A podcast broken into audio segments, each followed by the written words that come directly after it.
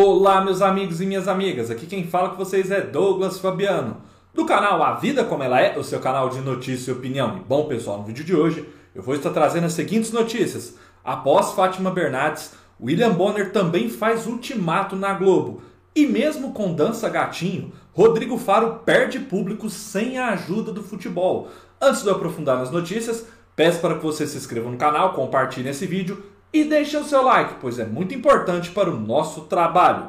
Depois da dança das cadeiras, promovida por conta do desejo de Fátima Bernardes de deixar o encontro, a Globo pode sofrer novamente com uma mudança histórica: a saída de William Bonner do Jornal Nacional.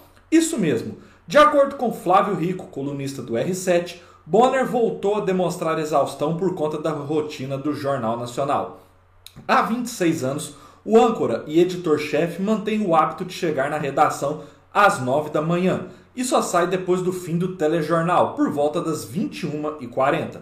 Pois bem, segundo o jornalista, o ex-marido de Fátima Bernardes só deve manter o ritmo atual de trabalho até as eleições em outubro. Depois desse período, espera-se que o movimento de substituição de William Bonner se torne uma das prioridades da Globo. Flávio Rico alerta ainda para um grande problema a chefia da emissora carioca ainda não tem um nome definido para suceder o principal porta-voz da Globo e os burburinhos sobre César Tralli e Rodrigo Bocardi seriam apenas boatos por enquanto.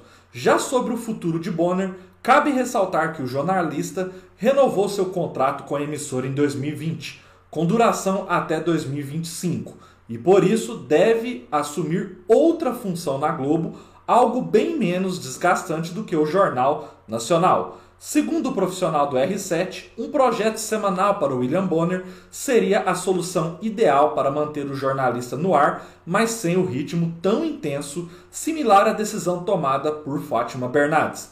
Na época em que a renovação do contrato do âncora foi anunciada por Alessandro Lobianco do A Tarde é Sua, o jornalista também pontuou que William Bonner tinha grandes chances de assumir um programa de entrevistas na Globo em um futuro bem próximo.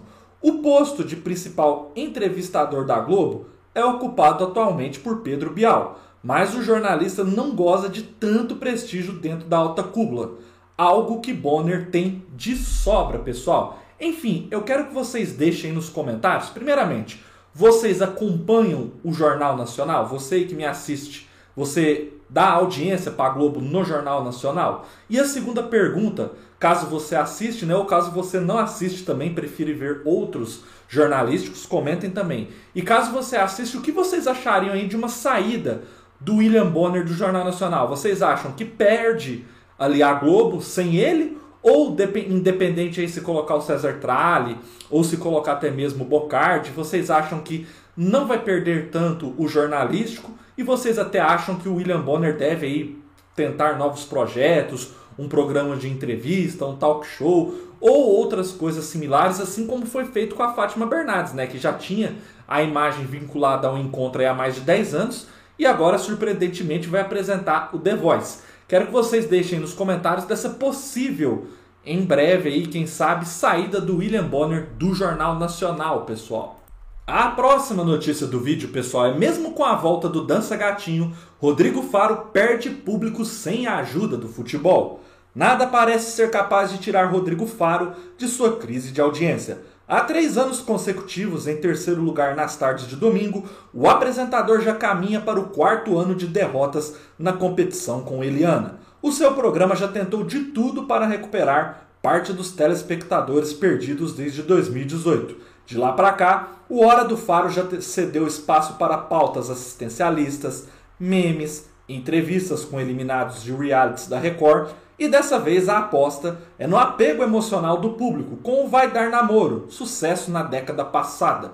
No entanto, o tiro parece ter saído pela culatra. O retorno do game que celebrizou o bordão Dança Gatinho não conquistou o público da Grande São Paulo e fez com que a atração conseguisse perder ainda mais público na Grande São Paulo. Os dados consolidados de audiência da principal metrópole do país obtidos pela reportagem com fontes do mercado, revelam que a segunda semana do quadro de namoro, que ocupa todo o Hora do Faro, cravou média de 4,8 pontos, e assim como em sua estreia, não foi além do terceiro lugar em sua faixa horária.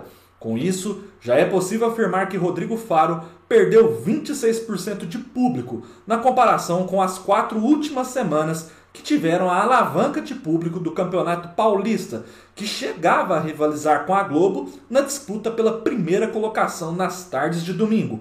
O Vai Dar Namoro, por sua vez, viu 14% de seu auditório desaparecer em apenas uma semana. E o feriado não aparenta ser o responsável pela fuga dos telespectadores, já que o Brasileirão 2022 e o programa Eliana cresceram 6 e 12% na comparação com o domingo anterior, respectivamente, pessoal. Quero que vocês deixem aí nos comentários o que vocês acharam aí do retorno do quadro Vai Dar Namoro, Dança Gatinho, se isso, na opinião de vocês, era suficiente para o Rodrigo Faro voltar a brigar ali com o SBT, ou se vocês acham que não, que já é um quadro ultrapassado, né, perdão, que fez sucesso em outro horário, que era aos sábados à noite, e não vai encaixar bem tanto aí nos domingos. O fato é, pessoal, uma coisa me chama muita atenção.